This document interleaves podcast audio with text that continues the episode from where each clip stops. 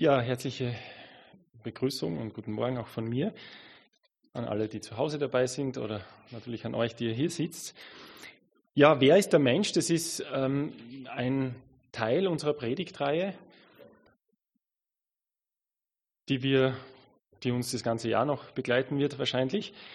Und der Roman, der heute nicht da ist, aber vielleicht hört dazu, der hat einen Text dazu ausgesucht für meine Predigt heute. Und zwar aus Lukas 10, Vers 38 bis 42, ein paar wenige Verse. Und diese Geschichte ist vielen wohl bekannt. Die Geschichte heißt Maria und Martha. Und ich möchte euch Bibelkundige mal fragen, wie oft kommen diese beiden Personen eigentlich der, im Neuen Testament zusammen vor?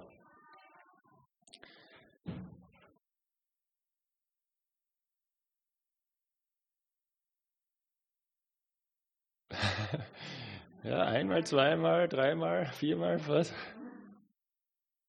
Dreimal kommen die gemeinsam vor. Ähm, die klassische Stelle, über die ich heute predigen werde. Dann gibt es noch die Stelle von der Auferweckung des Lazarus, wo beide vorkommen. Und direkt darauf in Johannes 12 gibt es die Salbung in Bethanien. Das ist nämlich die Maria, die gleiche, die Jesus hier salbt. Und direkt davor steht, dass Lazarus dabei war bei diesem Mahl und dass Martha gedient hat. Also interessant eigentlich, äh, als interessante Randbemerkung. Ich möchte einen Text lesen. Heute mal ein ganz kurzer Text. Als sie aber weiterzogen, kam er in ein Dorf. Da war eine Frau mit Namen Martha, die nahm ihn auf. Und sie hatte eine Schwester, die hieß Maria, die setzte sich dem Herrn zu Füßen und hörte seiner Rede zu. Martha aber machte sich viel zu schaffen, ihm zu dienen. Und sie trat hinzu und sprach, Herr, fragst du nicht danach, dass mich meine Schwester lässt allein dienen? Sage ihr doch, dass sie mir helfen soll. Der Herr aber antwortete und sprach zu ihr, Martha, Martha, du hast viel Sorge und Mühe. Eins aber ist Not. Maria hat das gute Teil erwählt. Das soll nicht von ihr genommen werden. Ich möchte zu Beginn bevor ich überhaupt predige, noch einen Vers vorlesen. Und zwar, das finde ich wichtig, den voranzustellen. Johannes 11, Vers 5. Da steht, Jesus aber hatte Martha lieb und ihre Schwester und Lazarus. Also nicht, dass wir denken, dass der eine schlechter wegkommt. Jesus liebt alle drei und natürlich Maria und Martha gleichermaßen. Und ja, man kann vielleicht von Anfang an auch sagen, dass diese Geschichte ein bisschen gemein ist, ja, weil das hat auch meine Frau gestern gesagt, weil ähm, da kommen zwei Personen vor, die eine tut was und die kommt total schlecht weg und die andere tut nichts und die quasi wird von Jesus gelobt, wenn man so sagen will. Ähm, aber schauen wir uns genau an, was es auf sich hat. Timotheus hat übrigens auch vor nicht allzu langer Zeit schon mal darüber geprägt, aber ich denke, denk, dass dieser Text auch immer wieder gepredigt werden kann. Der ist so, so, so tiefgehend und da kann man auch so viel aus, rausholen. Ich werde beide Personen beleuchten, immer wieder so ein bisschen hin und her springen. Und ich fange mal mit der Martha an und ich werde dann einfach tief rein, tiefer reingehen und auch natürlich darüber nachdenken, was das uns zu sagen hat. Ich fange mal mit der Martha an. Da steht gleich zu Beginn, sie, sie nahm Jesus auf. Was eine wunderbare Sache ist. Sie hat ein offenes Haus, sie zeigt Gastfreundschaft, sie nimmt Jesus auf. Und sie dient Jesus. Und ich lese euch mal ein bisschen ein paar äh, verschiedene Übersetzungen vor. Hier steht, sie war sehr beschäftigt mit vielem Dienen. Sie war unentwegt mit der Bewirtung ihrer Gäste beschäftigt. Sie machte sich viel Arbeit, um das Wohl ihrer Gäste zu sorgen und war ganz davon in Anspruch genommen. Und sie fragt dann Jesus, Herr, kümmert es dich nicht oder ist es, dir, ist es nicht ungerecht, dass meine Schwester hier sitzt, während ich die ganze Arbeit mache? Was macht die Maria? Die Maria setzt sich einfach Jesus zu Füßen und hört seiner Rede zu. Sie hört ihm aufmerksam zu. Und das, was sie da tut, die Maria, das entspricht so ganz und gar nicht der, der damaligen gesellschaftlichen Norm. Sie gehört wirklich in die Küche. Und zwar nur dorthin.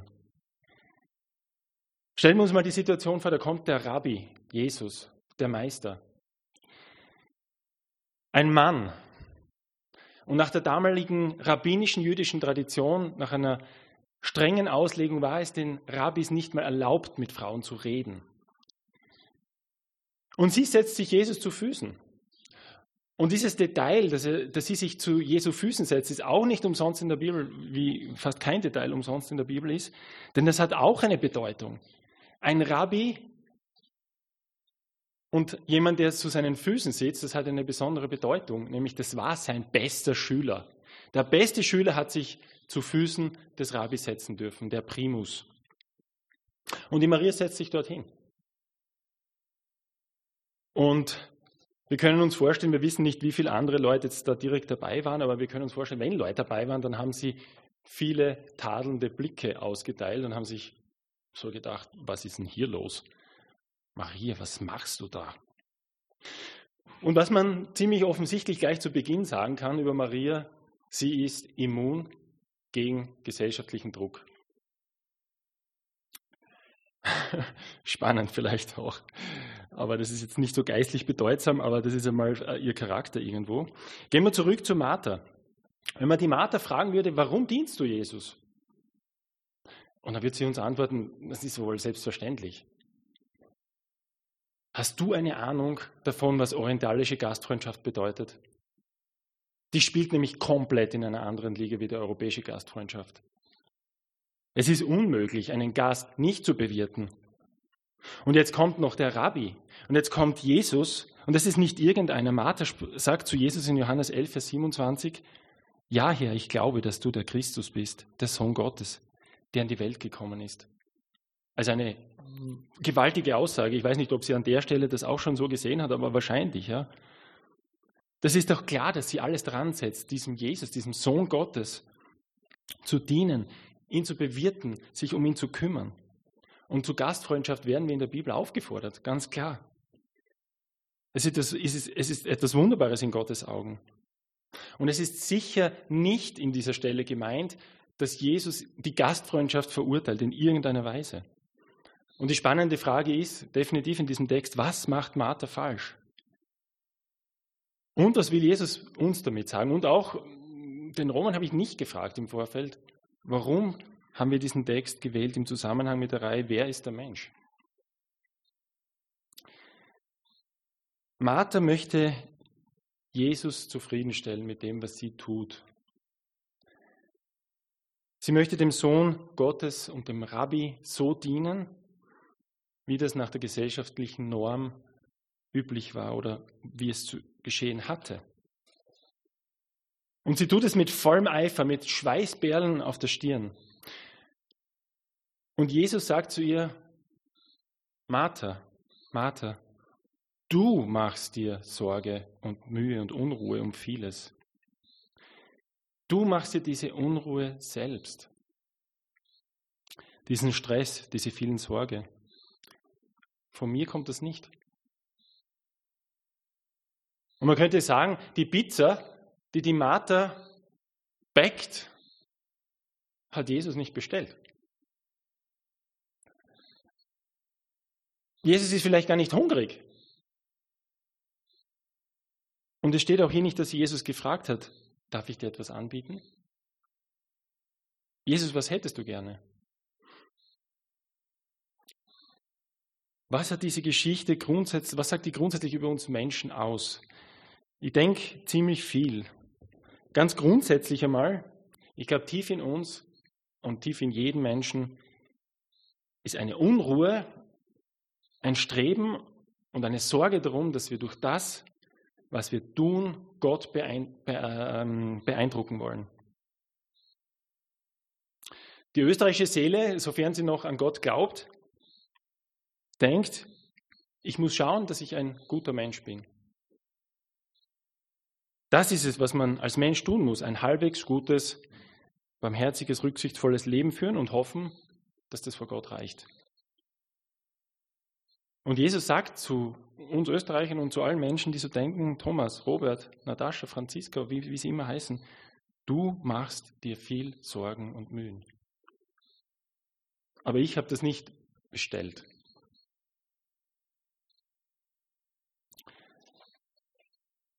Und ich denke, auch als Gläubige sind wir definitiv nicht davor gefeit. Wir hetzen von einer Veranstaltung zur nächsten, falls es sie wieder mal gibt, ähm, oder organisieren dieselben. Ähm, von einem Kurs zum nächsten, vom Seniorentreff zum Hauskreis, zum Chor, zum Diakonenkreis, zum, zum, zum, äh, zur Männerrunde, zum Predigertreffen. Es ist alles nicht, alles nicht schlecht, aber hat es Jesus bestellt? Beeindrucken wir Jesus mit dem, was wir tun eigentlich? Schenkt er umso mehr Segen, je mehr wir tun? Äh, ist ein bisschen eine Suggestivfrage, denke ich. Aber ich glaube trotzdem, dass es viele gibt, die nach einem besonderen Lebensmotto handeln, nämlich, oder Gemeindemotto, das nennt sich 110 Prozent für eine unklare Vision. Das heißt, wir rennen mit voller Kraft, aber wissen eigentlich gar nicht wohin. Und oft heißt das Ziel dieser eingeschlagenen Richtung oder immer wieder heißt es Burnout. Und ich denke, woher, wozu hat uns Gott eigentlich berufen? Er hat uns berufen, Reben am Weinstock zu sein und Frucht zu bringen. In Form von Trauben und in Form von Beeren. Und diese Beeren tragen wieder Samen in sich. Das heißt, Gott hat uns berufen, Frucht zu bringen, die wiederum Frucht bringt, die wiederum Leben hervorbringt. Und er hat uns nicht dazu berufen, Traubensaft zu sein. Uns auspressen zu lassen, da kommt zwar dann ein Liter Traubensaft raus, den kann man trinken oder wird dann auch schlecht, aber zurück bleibt Matsch und nichts. Und wir sind ausgepresst. Tun wir Dinge in der Gemeinde deshalb, weil man das halt so macht, beziehungsweise weil, andere, weil es bei anderen Gemeinden auch gerade gut funktioniert. Oder weil der Herr uns dazu beauftragt hat, weil es er bestellt hat. Und ich denke, dass je nachdem, auf welche Seite man sich bewegt, auch das Ergebnis fruchtlos oder fruchtbar sein kann und wird. Und vielleicht eine interessante Nebenbewerkung, die, die ich gehört habe im Vergleich von Maria und Martha. Ich lasse das einmal so stehen, aber ich sage es nur. Martha trifft Jesus, wie er kommt, um, quasi weil, weil Lazarus gestorben ist. Martha sagt zu ihm, Herr, wärst du hier gewesen, Lazarus wäre nicht gestorben. Und sie spricht mit ihm noch ein Weilchen und Jesus bleibt dort am Ort. Maria kommt, sagt das Gleiche zu Jesus. Herr, wärst du hier gewesen, mein Bruder wäre nicht gestorben. Und Jesus geht zum Grab und weckt ihn auf vielleicht ein bisschen zum Nachdenken. Ich weiß nicht, ob das ähm, gerechtfertigt ist, hier zu sehen, dass Martha und Maria hier auch bezüglich der Frucht hier einen starken Unterschied sehen lassen. Wann entsteht reiche Frucht? Ich denke, Frucht entsteht immer dann, wenn Gott gegenwärtig ist, durch die Kraft des Geistes. Und was passiert dann? Und da schaue ich jetzt schon ein bisschen äh, freudig in, in, nach drei Wochen in die Zukunft zum Pfingstfest. Und auch wenn man sich Erweckungen der ganzen christlichen Geschichte anschaut, was passiert, wenn Gottes Gegenwart in voller Kraft da ist, da passiert vor allem eins, Überführung von Sünde und Buße und Umkehr. Und daraus folgend Heilung und Vergebung. Es ging ihnen durchs Herz, steht in Apostelgeschichte 2. Und es war ein Schmerz für die Menschen. Sie haben vielleicht viele, viele haben vielleicht geweint. Und sie fragen, was sollen wir tun? Und die, und die Folge, und ich, äh, in drei Wochen werden wir über Pfingsten nachdenken, die, als Folge steht, an diesem Tag wurden hinzugefügt 3000 Menschen. Das ist Frucht jetzt, was Gemeinde betrifft, aber natürlich gibt es auch Frucht im persönlichen Leben. Das ist Frucht durch Gottes Gegenwart. Und ich möchte jetzt wieder zurück zu Maria. Was hat das mit Maria zu tun? Jesus sagt zu Martha, du bist wegen so vielen in Unruhe, aber notwendig ist nur eines. Maria hat das Bessere gewählt. Nur eines ist absolut notwendig, sagt Jesus interessanterweise. Nur aus einem erwächst alles andere tun, könnte man durch zwischen den Zeilen lesen. Und auch nur aus einem erwächst Frucht.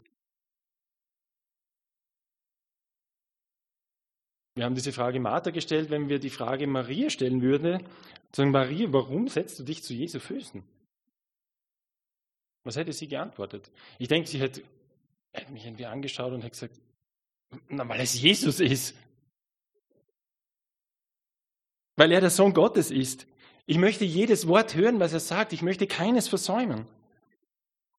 Und vielleicht hätte Maria auch gesagt, und ich weiß, dass auch Jesus genau das möchte.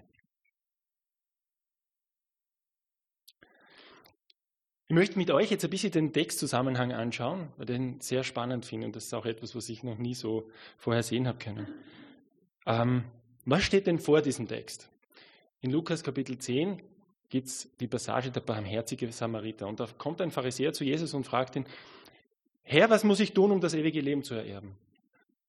Und Jesus sagt, was sagt das Gesetz? Was liesest du? Und er sagt, du sollst Gott lieben von ganzem Herzen, von ganzer Seele, mit all deiner Kraft und von ganzem Gemüt und deinen Nächsten wie dich selbst. Und im Zuge dessen fragt er ihn dann, ja, wer ist denn eigentlich mein Nächster? Und dann erzählt er diese Geschichte vom barmherzigen Samariter. Und die Essenz dieser Geschichte vom barmherzigen Samariter ist, du kannst so beschäftigt sein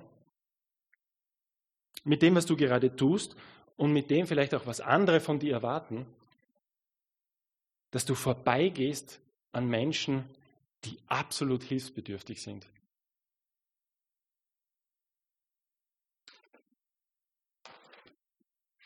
Kann es sein, dass die Geschichte von Maria und Martha aus einem bestimmten Grund genau an dieser Stelle vom Heiligen Geist durch den Lukas hingestellt wurde? Kann es sein, dass diese Geschichte eine Antwort auf den anderen Teil dieses größten Gebots ist, nämlich auf die Frage, wie geht Gott lieben? Von ganzem Herzen. Und ich habe irgendwie gestern so in der Vorbereitung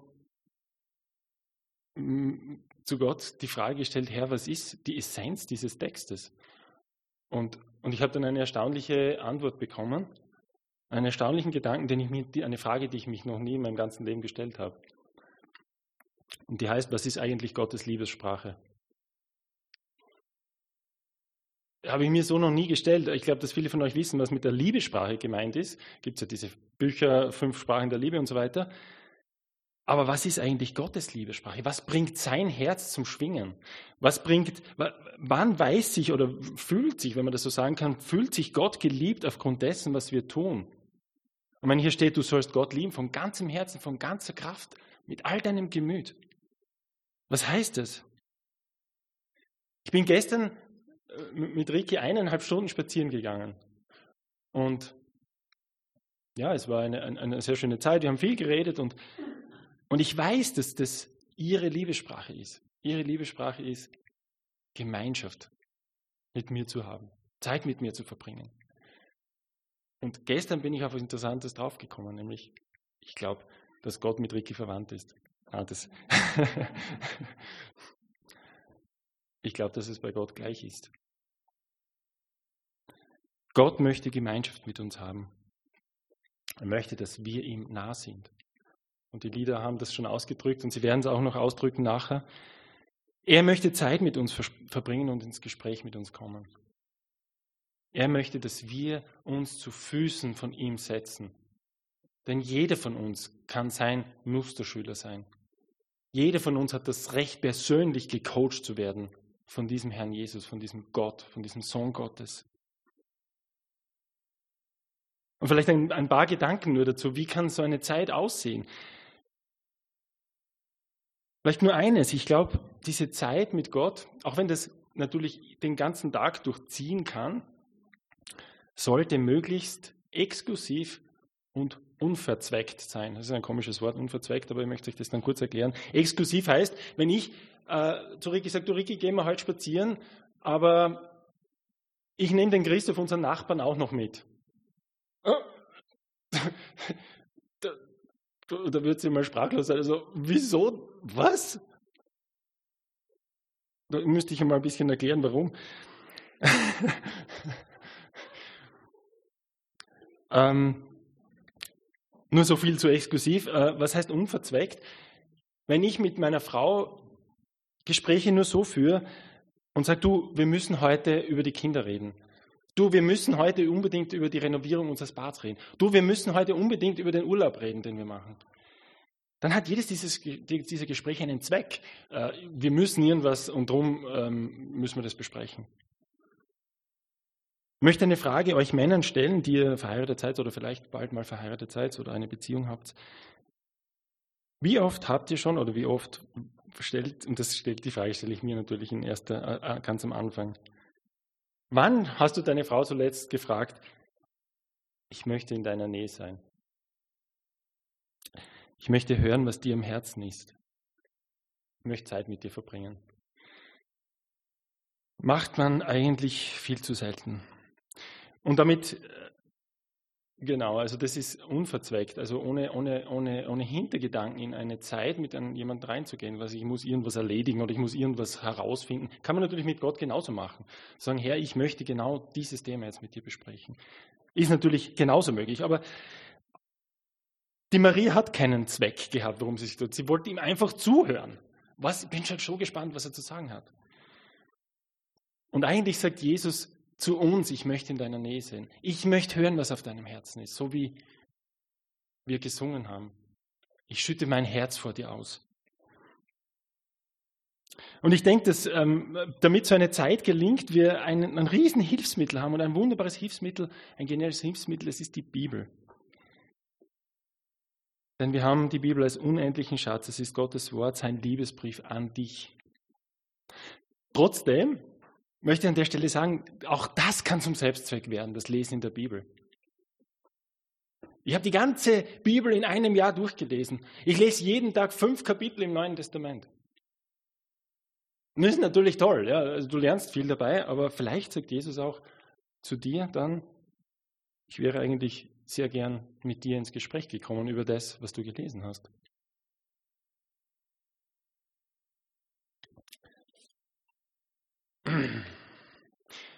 Und so wie diese Antwort Jesu auf die Frage, wer ist mein Nächster, heißt, du kannst eigentlich komplett daran vorbeigehen und so beschäftigt sein mit allem Möglichen, heißt die Antwort auf die Frage, die Jesus hier auf die, äh, die Antwort auf die Frage, wie geht Gott lieben, durch diese Begebenheit mit Maria und Martha gibt, vielleicht einerseits.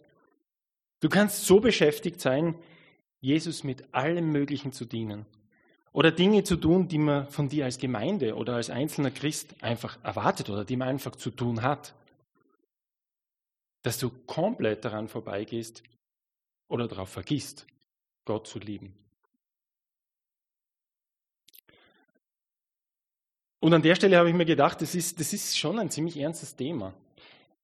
Weil ich mir da gedacht habe, vielleicht verstehe ich jetzt ein bisschen besser diesen Vers in Matthäus 7, Vers 22, wo Jesus sagt, es werden Leute zu mir kommen, die sagen, haben wir nicht in deinem Namen Wunder getan, Geister ausgetrieben, Heilungen vollbracht, alles Mögliche. Und Jesus sagt, ich habe euch nie gekannt.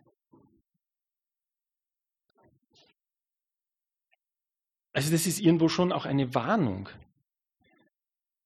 Aber eben die, die Antwort, wie geht, wie geht Gott lieben, ist andererseits auch, Jesus liebt es, Zeit mit dir zu verbringen. Bei ihm darfst du sein. Das werden wir auch noch singen. In deinen Armen darf ich sein. Suche Jesus, suche seine Gegenwart, suche den Heiligen Geist und verbring Zeit mit ihm.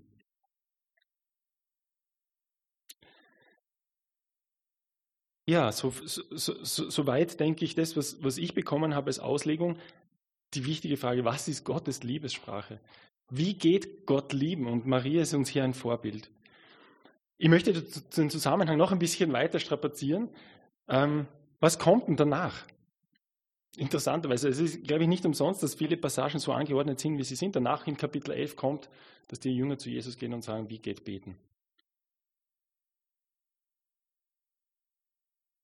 Und danach kommt der bietende Freund. Wiederum, wie geht beten? Und ich glaube, dass auch, dass auch eben das kein Zufall ist, dass auf die Antwort, dass, dass vielleicht auch das eine Antwort ist auf die Frage, wie geht Gemeinschaft mit Gott? Und die Antwort ist Gebet.